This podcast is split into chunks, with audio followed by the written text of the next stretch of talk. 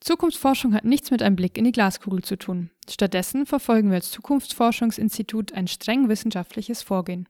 Als Zukunftsforscher setzen wir uns damit auseinander, welche Entwicklungen es vor allem im Wirtschaftsbereich in den nächsten zehn Jahren geben wird. Unternehmen können auf Grundlage dessen sich und ihr Geschäftsmodell darauf vorbereiten. In der heutigen Folge spreche ich mit dem CEO des Zukunftsforschungsinstitutes To Be Ahead, Jan Berger, über seinen Job und darüber, was es bedeutet, Zukunftsforscher zu sein.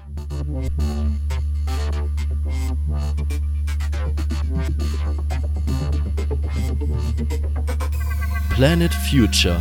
Heute schon in die Zukunft hören.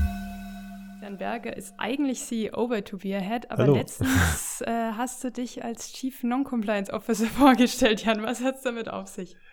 Ähm, wir haben ein ganz starkes Motto bei, bei To Be Ahead, also eins von, von mehreren. Ähm, und das lautet, brich alle Regeln, die dein Projekt gefährden. Und, und ich finde das schön, äh, weil ich beobachte es ganz viel in, in, in Konzernen, dass, dass Regeln aufgestellt werden, die einfach nicht mehr der Zeit entsprechen. Und Menschen befolgen die trotzdem. Und, äh, und das, das nennt sich dann Compliance. Und dann geht man auf Compliance-Seminare, äh, um sich dann auch wirklich fit zu machen, stumpfsinnige Regeln zu befolgen und und ich habe mich immer gefragt, äh, was werden, was weiß ich, New Work Manager eingestellt, Agile Coaches und ich wäre durchaus offen, eine Position anzunehmen als Chief Non-Compliance Officer in einem großen Unternehmen, weil, weil viele dieser Regeln, die, die Geschwindigkeit von Innovation bremsen und, und die Kreativität von Menschen bremsen. Ich, ich bin selbst groß geworden in einem, in einem System, also in der DDR, wo wo Eigeninitiative bestraft wurde. Also wenn du, wenn du einen Verbesserungsvorschlag hattest in, in dem Betrieb, in dem du gearbeitet hast, dann haben deine Kollegen dich gehasst als jemand, der sich versucht, beim Vorgesetzten einzuschleimen und dein Vorgesetzter hat dich gehasst, weil du eine Idee hattest, die besser war als seine. Und ich habe mich erschrocken nach Mauerfall, als ich dann das Konzernwesen in der Bundesrepublik festgestellt habe, dass es sich gar nicht so anders anfühlt. Und, und insofern dieser gezielte, bewusste Bruch von Regeln, nicht Gesetzen, ne, aber hm. gezielter, bewusster Bruch von Regeln ist, äh, ja, ist sowas wie Second Nature für mich. also Jan und ich, äh, zum Verständnis kurz, arbeiten ja im, im selben Team, äh, in Team Foresight. Und Jan, erzähl mal, wie oft am Tag brichst du denn die Regeln unseres, unseres Teams? das kannst du besser beurteilen. äh, äh, es ist ja auch nicht so, dass ich dort mit einem Vorsatz reingehe. Also manch, manchmal gehe ich, gehe ich vorsätzlich rein, da sehe ich eine, eine, eine blöde Regel und, und, und breche die dann vorsätzlich. Äh, und manchmal agiere ich einfach nur nach dem, was ich richtig finde. Und dann, dann kriege ich so Reflexionen. Das ist aber nicht, was wir besprochen haben. Und das sind so diese Punkte, wo mich das Team einholt. Und ich weiß das auch total zu schätzen. Ne? Also, äh und ich muss auch als äh, Teammitglied dazu sagen, meistens macht es tatsächlich Sinn. Also es, es hat schon seine Berechtigung, auch ab und an die Regeln zu brechen und sich über Dinge hinwegzusetzen. Also hat uns bisher immer weitergebracht. Insbesondere, wenn die Regeln von mir selbst aufgestellt worden sind. Ne? dann, das dann ist, darf man die am ehesten rechnen. Ja, das ist, das ist schön. Klar. Nee, das ist doch schon mal eine wichtige Sache, die man mit, mitnehmen kann, öfters mal seine eigenen Regeln zu brechen. Was machen Zukunftsforscher, Zukunftsforscherinnen eigentlich den ganzen lieben Tag lang? Ah, ganz, ganz viele unterschiedliche Dinge. Ähm, vor allem setzen wir uns damit auseinander, was kommt in den nächsten 10, 15 Jahren auf uns zu? Wie verändert das das Wirtschaftsleben? Wie verändert das die Geschäftsmodelle von Unternehmen? Und welche strategischen Optionen können wir aus diesem Wissen eigentlich für große Unternehmen ableiten und, und, und entwickeln, damit Unternehmenslenker ihren großen Tanker eine sichere Zukunft steuern können. Das ist jetzt vielleicht ein bisschen abstrakt, äh, muss mal ein Stück weit konkreter zu machen. Wir, wir beobachten, dass Technologien kommen wie autonomes Fahren, was kaum eine Branche in Deutschland unberührt äh, lassen wird. Die Geschäftsmodelle von Automobilherstellern werden sich verändern, aber auch die Geschäftsmodelle von Versicherungen, Besitzverhältnisse, Verkehrsverhältnisse, Stadtplanung. Äh, und alles sind Fragen, die uns beschäftigen und wo wir ne, sehr strukturiert äh, thematisch vorgehen, wie kann unsere Zukunft eigentlich aussehen. Und, und das ist, was Zukunftsforscher schon immer gemacht haben. Also kaum einer weiß es, aber Zukunftsforschung hat einen riesen Beitrag dazu geleistet, dass der Kalte Krieg äh, so gewonnen wurde, wie er gewonnen wurde. Ja. Klingt auf jeden Fall sehr spannend. Mobilität ist eins der Themen, die du angesprochen hast. Welche Themen sind noch Themen der Zukunft, mit denen du dich oder die Forscher bei uns im Haus bei Tobia sich beschäftigen? Wir haben zurzeit viele Themen ähm, äh, auf dem Tablett. Äh, das, was eine ganze Reihe von Wirtschaftslenkern, aber auch Politiker, Verbände umtreibt, ist die Frage, wie ist eigentlich die Zukunft von Europa zu gestalten? Wir sehen auf der einen Seite das, was häufig digitaler Darwinismus genannt wird in den Vereinigten Staaten, wo große Tech-Konzerne das Nutzungsverhalten bestimmen und es scheint okay zu sein mit den Amerikanern. Wir sehen in China, dass äh, dass ein kommunistisches Regime die Mittel der Digitalisierung nutzt, um ihr System digital darzustellen und, und, und Bürger zu reglementieren. Wie sieht ein digitales, demokratisches Europa aus oder eine digitalisierte, wenn wir es so nennen wollen, soziale Marktwirtschaft. Das ist ein ganz großes Thema, was wir jetzt angehen, äh, aber wir haben auch sehr spezielle Themen wie die Zukunft von Softwareentwicklung, äh, die, die Zukunft von Marke. Also werden digitale Technologien unser Verständnis von Marke, Markenführung verändern.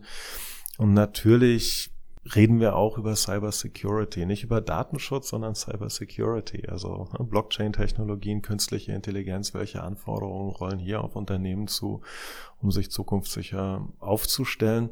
Das sind die vier Studien, an denen wir jetzt konkret arbeiten mich juckt es, dass wir, dass wir gerne noch zwei weitere Themen angehen würden. Ähm, ich persönlich bin ein großer Freund von Lebensverlängerungstechnologien. Äh, ich finde, das wird in Deutschland zu kritisch beäugt. Ähm, ich würde gerne zu diesem Thema äh, mit unterschiedlichen Partnern arbeiten. Äh, und ein anderes Thema, ich hatte es eingangs erwähnt, äh, was wir gerne beleuchten wollen, äh, ist die Frage, wie sieht eigentlich das Transportwesen in Europa in 10, 15 Jahren aus, äh, weil sich so viel verändern wird, äh, dass es einfach Spaß machen wird, hier auf einer grünen Wiese eine neue Zukunft zu gestalten, die für alle gut ist. Ja.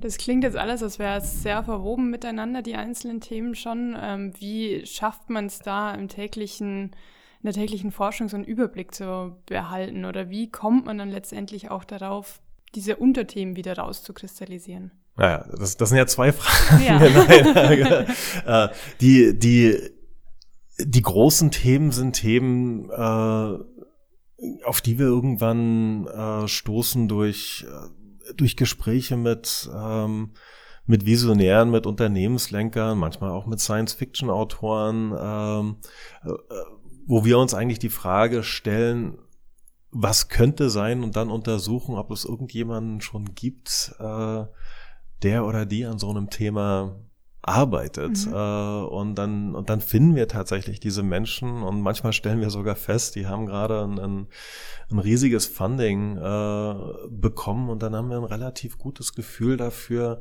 hier fängt was an, hier, hier rollt was auf uns zu und wir nutzen unterschiedliche Tools, um, um nachzuhalten, ist so ein schwaches Trendsignal etwas, was sich weiterentwickelt und dann tatsächlich auch das Potenzial hat, äh, ganze, ganze Wirtschaftsfelder äh, umzukrempeln. Äh, das ist, wie wir an die großen Themen kommen. Jetzt sind wir als, als To Be Ahead nochmal eine etwas andere Sorte von Zukunftsforschern als, okay. äh, als andere, die sich als Zukunftsforscher verstehen. Das heißt, so nehmen wir zum Beispiel das, das sehr hervorragende Copenhagen Institute for Future Studies. Die machen Langzeitbetrachtungen eher auf sozioökonomischer Ebene.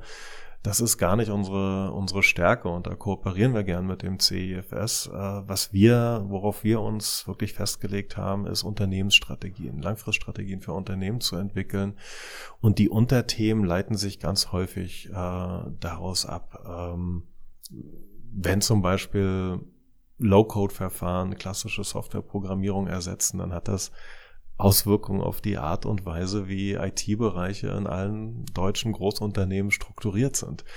Und das beängstigt manche CIOs, andere freuen sich darauf, äh, aber es muss irgendwann auch mal ganz konkret dargestellt werden, wie funktionieren neue Teamlogiken, welche neuen Prozesse sind dort und so kommen wir dann auf die Unterthemen, da lassen wir uns sehr von einer, von einer Zielgruppe von Wirtschaftslenkern äh, leiten in der Herausarbeitung dieser Unterthemen. Mhm. Du hast jetzt schon gesagt, ähm, ihr bekommt viel Wissen davon, indem ihr mit Leuten auch redet, also meistens Experten, Expertinnen auf dem Gebiet, in diesem Feld. Ähm, das heißt, du und meine, deine Kollegen, Kolleginnen hier bei To Be Ahead reden mit sehr viel unterschiedlichen Menschen. Was würdest du jetzt behaupten, ist so die interessanteste Person, die du jemals in deiner Forschung oder in deiner ganzen Tätigkeit bei To Be Ahead ähm, gefunden hast, mit der du geredet hast? Oh, das fällt mir jetzt gerade wirklich schwer, weil wir haben so viele interessante Personen. Vielleicht. Wahrscheinlich war es wirklich äh, Bo Awald von, von D-Wave, der Quantenmaschinen baut, äh, irgendwann hoffentlich auch Quantencomputer. Ich glaube, die, die Frage, wie Quantencomputing unser Leben verändern wird, ist noch lange nicht abschließend äh, beantwortet. Es ist schwer zu greifen, weil äh, die, die physikalischen Konzepte haben mit der Physik, die wir in Schulen lernen, überhaupt nichts zu tun. Und es ist schon schwer, diese Konzepte zu verstehen und dann jemanden zu sehen, der ein wertvolles Unternehmen aufbaut, auf die äh, ja eigentlich auf die Wette hin, äh, dass A technologisch alles funktioniert und B äh, gleichzeitig doch ein Massenmarkt dafür entsteht. Das, das empfand ich als als mutig. Bo Ewald ist ein extrem sympathischer und, und, charmanter Mann auch und äh, und gleichzeitig steckt da so viel Visionskraft drin. Also ja, ich glaube, so in den letzten drei, vier Jahren hat er mich am meisten beeindruckt. Aber das gibt ganz viele andere beeindruckende ja, Persönlichkeiten. hat dich irgendwer komplett überrascht? Also irgendwas, wo du überhaupt nicht in ein Interview oder ein Gespräch reingegangen bist und du hattest eine ganz andere Erwartung und plötzlich kam ging das in eine ganz andere Richtung, die du selbst nicht auf dem Schirm hattest? Also du hast immer so eine gewisse Vorstellung davon, äh, was mit diesem Thema verknüpft ist über das du sprechen wirst, aber hat dich wirklich mal was vom Hocker gehaut? Eine Info, die du nicht erwartet hättest? Das passiert eigentlich ganz häufig, weil ich gehe gar nicht, also du, du sagst, ich gehe mit einer, mit einer Erwartungshaltung rein. Das stimmt bis zu einem gewissen Grad, weil wir im Vorfeld Thesen formuliert haben, die ich versuche abzuklopfen. Aber das, das reicht von kleinen Dingen wie ein, ein, ein Lebensmittelkonzern, der, der Testpersonen Nanobots zum Schlucken gibt und, äh, und daraus leiten die Körperwerte ab und mixen Pulver, um sich, äh, ne, also um, um diesen Menschen die, die Darmflora oder den Vitaminhaushalt zu reparieren. Ne, das das habe ich jetzt nicht erwartet, dass, dass ich kann den Namen dieses Konzerns nicht nennen, äh, aber dass so ein großer etablierter Lebensmittelkonzern in, in solche für viele Nutzer wahrscheinlich auch spukig klingende Experimente ja. reingehen würde. Äh, solche Geschichten finde ich, finde ich immer wieder schön und ähm, ne, weil es mir auch zeigt, dass die Wahrnehmung, dass, dass Konzerne sich zu langsam bewegen, sehr einseitig ist. Mhm. Äh, es gibt so viele spannende Subkulturen in großen Konzernen äh, mit, mit ganz interessanten äh, Menschen, die an Zukunftskonzepten arbeiten. Ein anderes Erlebnis, was ich, was, was mich tatsächlich auch auf eine ganz andere Art und Weise beeindruckt hat, war, äh, war vor, oh Gott, das ist jetzt eine Weile her, vier Jahren, fünf Jahren, also als, äh, als das ganze Thema Bot Economy gerade im Kommen war. Äh, und und wir sprachen dort mit, mit einem der Pioniere in der Botwirtschaft, der, der Beirut Shade, äh, der nicht einfach nur Kommunikation zwischen Bots herstellt, sondern, sondern so verliebt in diese, in diese vielen kleinen tausenden spezialisierten Bots ist, die er miteinander kommunizieren lässt, äh, dass er sich so eine ganze Zivilisation von Bots hergestellt hat. Ne? Er sprach dann sehr, sehr blumig. Und ich dachte, naja, vielleicht ist das doch alles fake. Und dann hat er mich in den Maschinenraum seines Unternehmens schauen lassen und, und wirklich dargestellt, wie diese Bots miteinander interagieren. Also bis Wahnsinn. hin dann auch wieder zu, zu, zu ne, kleinen Späßen wie drei Bots beim Pokern zugucken und so weiter. Äh, aber das hat's für mich, ähm, das hat's für mich greifbar gemacht. Er hatte eine große Vision, er hat eine sehr blumige Sprache gewählt, äh, aber es war nicht fake, sondern es war ganz real. Und, und das sind so diese Geschichten, wenn wir nicht nur große Visionen spinnen, sondern auch einen Weg finden, das ins Heute zu übersetzen, die mich am meisten begeistern. Das klingt äh, sehr, ja, das flasht mich jetzt selbst gerade ein bisschen. Was mir schon seit Monaten, seit ich bei Tobias Head bin, unter den äh, Nägeln brennt sozusagen, wie kommt man darauf, Zukunftsforscher zu werden? Also gab es einen Punkt in deinem Leben, wo du dir dachtest, Zukunft ist was, das triggert mich einfach, da will ich mehr dazu wissen? Ähm, oder bist du da um, über Umwege dazugekommen? Wie ja, ich bin tatsächlich reingerutscht in die Zukunftsforschung. Ähm, ich bin von der Ausbildung her Historiker. Also ich habe ganz klassisch Geschichte studiert und und mein Witz über Historiker ist, es gibt so drei Sorten von Historikern. Es äh, gibt die einen, die extrem zahlen- und datengetrieben sind, die dann Streitgespräche darüber führen, ob es das Mittelalter tatsächlich gab. Äh, das ist sehr nerdig, das kann amüsant sein, hat mich nie begeistert. Die meisten Historiker, äh, und ich hoffe, dass nicht allzu viele Historiker zuhören, bevor ich jetzt irgendwelche Klagen bekomme, aber die meisten Historiker, tut mir leid, schreiben Auftragswerke und und zu denen habe ich mich auch nie gezählt. Äh, ich war immer so ein Historiker, der versucht hat rauszubekommen, warum hat eine historisch wichtige Figur zu diesem Zeitpunkt diese Entscheidung getroffen. Ich habe immer versucht, die, die, die Gründe, die Motivation herauszubekommen. Und Zukunftsforschung funktioniert ganz ähnlich. Wir können keine Daten erheben aus der Zukunft, aber wir können mit Menschen sprechen, die heute versuchen, Zukunft zu gestalten mhm. und ihre Beweggründe äh, zu, zu erfahren. Und das ist, was mich tatsächlich konzeptionell an Zukunftsforschung angetriggert hat. Zu To Be Ahead bin ich aufgrund einer lang bestehenden Freundschaft mit Sven Jansky gekommen, der das Unternehmen gegründet hat. Wir haben vor ja, inzwischen über 30 Jahren zu, zu Wendezeiten äh, gemeinsam Abitur gemacht und wir sind jeden Morgen in dieser Zeit zwischen Oktober 1989 und, und irgendwann 1990, Ende 1990, jeden Morgen aufgestanden mit der Frage, was verändern wir heute? Und dann haben wir uns diese Frage beantwortet und dann sind wir rausgegangen und wir haben das gemacht, wir haben demonstriert, wir haben Studentenräte gewählt, äh, Dinge, Dinge ins Rollen gebracht äh, und und bis zu einem gewissen Grad hat, hat uns beide, also obwohl wir dann ne, 20 Jahre fast keinen Kontakt hatten, ähm, hat uns das weiter durchs Leben begleitet. Also wir haben immer irgendwie eine Form von Veränderung gesucht und und er suchte dann vor, vor sechs Jahren einen, einen CEO für sein damals noch sehr kleines Unternehmen und ja, ich, ich habe mir nur noch das Okay meiner Frau einholen müssen. und, und dann fing das an, ja.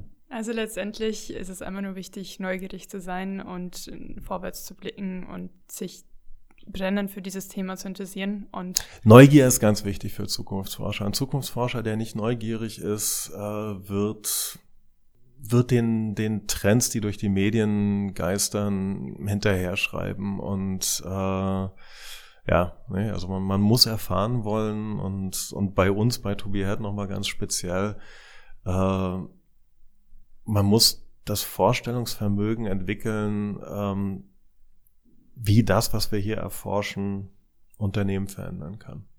Ja. Also im Gegensatz zu anderen Zukunfts, nicht unbedingt Forschung, aber Vorstellung von Zukunft sind wir ja, äh, ich würde behaupten, neutral, beziehungsweise blicken wir persönlich jetzt eher positiv in die Zukunft, während die meisten Zukunftsbilder, die man so in Medien, in anderen Forschungen sieht, eher negativ ausgelegt. Mhm. Ähm, was würdest du für, für dich persönlich jetzt sagen, begeistert dich am meisten in der Zukunft? Worauf freust du dich am meisten? Ähm, tatsächlich auf Gentherapien, die Alterungsprozesse in Zellen stoppen. Äh, ich bin 46, glaube ich. Ja, doch. 46. äh, und, und ich habe noch so viel vor im Leben. Äh, unter anderem zwei Projekte, die, die mich gut und gerne 20, 25 Jahre beschäftigt halten. Und wenn ich jetzt von einer normalen Lebensspanne von, was weiß ich, 85 bis 95 ausgehen würde, äh, dann würde ich die jetzt schon gar nicht mehr schaffen können, diese, mhm. diese Projekte. Ja. Und deswegen, ja, ich, ich freue mich darauf, wenn es irgendwie geht, 120, 130 bei guter Gesundheit zu werden und noch, noch ganz viele Dinge zu tun. Und, ähm, und deswegen glaube ich, setze ich gerade sehr stark auf diese Technologie und, und verfolge, verfolge das äh, sehr intensiv. Äh, weil, ja, ich merke gerade auch, Motivation und motiviert sein ist ein wichtiger Punkt als Zukunftsforscher. Sehr viel auf der Agenda zu haben für ja. die Zukunft. Ja. ja. Ähm, als letzte Frage für unsere heutige Folge, was kannst du den Menschen sagen, die mit Angst in die Zukunft blicken? Also die Angst vor diesen ganzen technologischen Neuerungen haben, die Angst davor haben, was die Digitalisierung mit sich bringt. Mhm. Ähm, kannst du denen irgendwie die Angst nehmen? Oder was würdest du sagen, was ist denn gut an der Zukunft? Das ist jetzt nochmal eine ganz andere Frage ja. zu der Antwort, die ich mir schon so ein bisschen versucht habe zurechtzulegen. Also Nummer eins, äh, keiner braucht wirklich Angst zu haben vor der Zukunft, weil Zukunft etwas ist, was noch nicht stattgefunden hat. Mhm. Das heißt, es braucht nicht viel, es braucht, es braucht nicht unbedingt Geld, um, um sich seine eigene Zukunft zu gestalten. Und äh, und Angst rührt aus Unwissen. Äh, das, ist, das ist immer so gewesen. Und, und sich einfach darauf einzulassen, eine neue Technologie auszuprobieren oder, oder, oder einfach mal mit, mit Dingen zu spielen, die technologisch möglich sind, äh, nimmt in ganz vielen Fällen äh, die Angst. Also vor, vor 150 Jahren sind, sind Menschen mit Angst in Züge gestiegen, weil sie dachten, über 30 km wird alle Luft aus dem Zug herausgesaugt und, und alle Menschen würden ersticken im Zug. Und dann, und dann sind die Menschen Zug gefahren. Jetzt, aber ja. genau, aber das waren Vorstellungen damals und, und, und heute ist es das Normalste der Welt, im, im, im Zug zu fahren. Äh, ich glaube, viele Ängste rühren daher, dass, äh, dass natürlich Algorithmen und, und Robotik ähm, Jobs vernichten werden, die heute noch existieren. Ähm, das wird kommen und natürlich sind das, sind das äh, dramatische Einschnitte. Für meinen Geschmack beschäftigen sich viel zu viele Menschen, einschließlich große Beratungsunternehmen, damit Ängste zu schüren, indem sie Prognosen anstellen, also zwei Milliarden Jobs werden vernichtet. Das klingt furchtbar. Warum reden wir nicht darüber, welche Jobs entstehen werden? Äh, weil davon werden auch ganz viele Jobs mhm. entstehen. Wir haben zum Beispiel vor fünf Jahren in einem Projekt äh, mit einem Kunden ein, ein Berufsbild entwickelt für einen Zukunftsberuf. Wir wussten gar nicht, wie wir das benennen sollten. Also haben wir, haben wir dieses Berufsbild den KI-Flüsterer genannt. Also Menschen, die, die Algorithmen so beeinflussen, dass sie dem Wertekanon und der Ethik eines Unternehmens ähm, entsprechen. Heute fängt es, fängt es an, gibt es die ersten Versuche, so ein Berufsbild zu schaffen und es lässt sich heute schon absehen, dass um jeden mächtigen Algorithmus sich wahrscheinlich 40 bis 50 Menschen in einem Unternehmen scharen werden, äh, dass dieser auch so funktioniert, wie er funktionieren soll. Weimar sind hier 40 bis 50 neue Jobs entstanden auf der Grundlage der Einführung eines mächtigen Algorithmus. Ähm, meine Angst ist eher, dass uns die Arbeitskräfte ausgehen für das, hm. was technologisch möglich ist. Das klingt doch nach einer positiven Zukunft. Je auf jeden Fall. Ja. Also die Menschen sollten auf jeden Fall positiver in die Zukunft blicken und nicht immer nur die schlechten Seiten betrachten, weil jede Entwicklung einfach sehr viel Neues und Gutes mit sich bringt.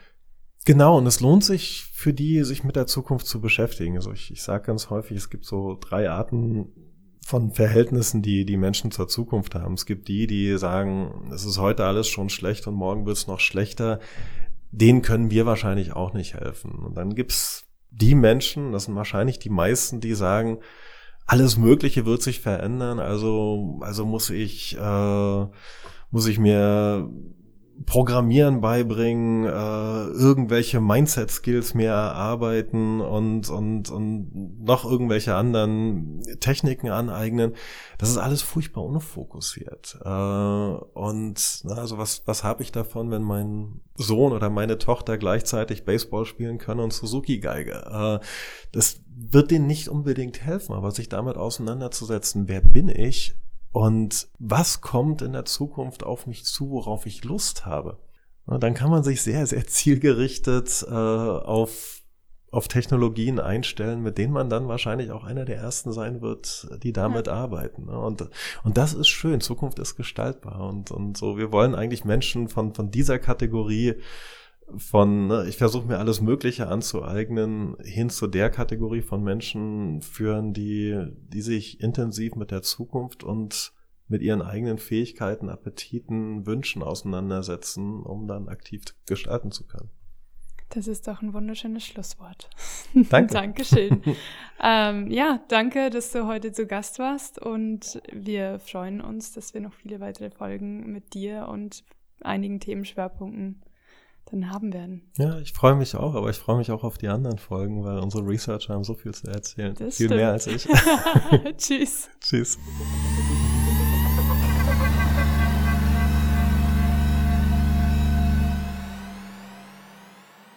Das war der Podcast Planet Future. Heute schon in die Zukunft hören. Wir sind Teil des To Be Ahead Think Tanks in Leipzig. Produziert wird der Podcast von Jeremy Beckers. Mehr Informationen zu unseren Business Think Tanks und Studien erhaltet ihr auf thinktank-universe.com. Ihr könnt uns unterstützen, indem ihr die Folgen teilt oder uns auf iTunes bewertet. Vielen Dank fürs Zuhören und bis zur nächsten Folge. Euer Team von Planet Future.